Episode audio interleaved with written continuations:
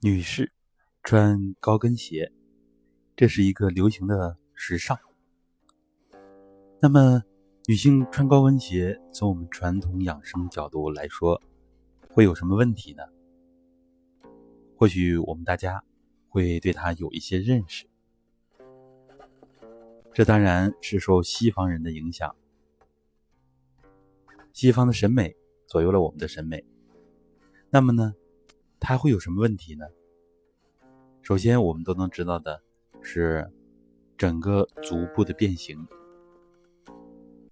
足部的变形，我们可能一般就觉得是什么拇指外翻呢？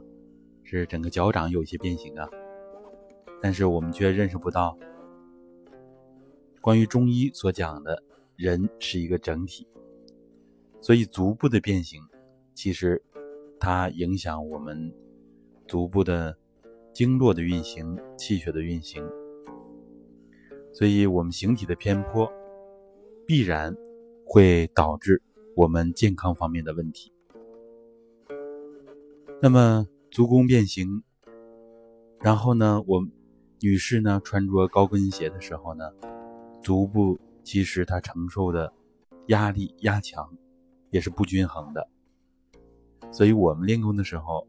要求一定穿平底鞋，就是为了两脚平铺于地，脚掌对应着我们的五脏六腑、四肢百骸，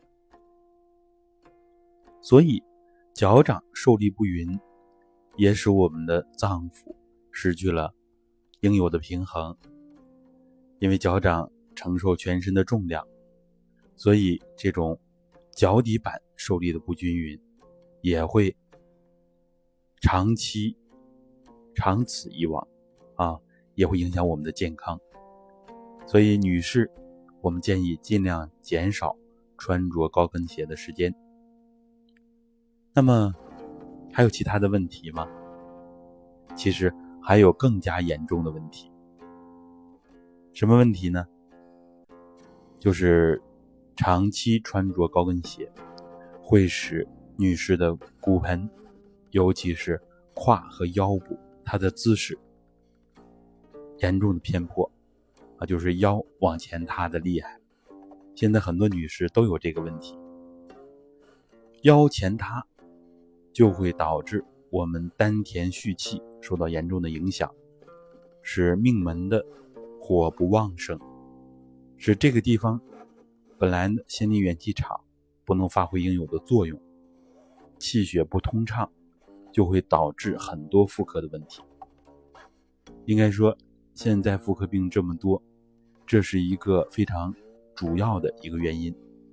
当然还有其他的一些原因，比如说现在寒凉比较重啊，所以宫寒的问题等等。但是这个高跟鞋的影响，一定是绕不过去的一个问题。所以我们建议，爱美的女士呢。在美丽的同时，能够减少穿高跟鞋的时间。比如说，更多的时间选择平底鞋或者其他坡跟的鞋。嗯，高跟呢也不要太过于高。总的原则就是穿着越少越好。是不是考虑可以在一些重要的场合、正式的场合穿着高跟鞋？然后呢，尽可能的。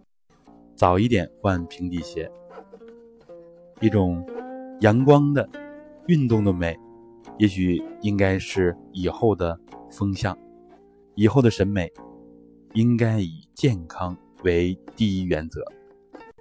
只有健康的美，才是真正的美。而且以后我们东方的美学，一定会跟西方美学分庭抗礼，也许。会超越西方的美学，因为我们的美学博大精深，有五千年以上的传承。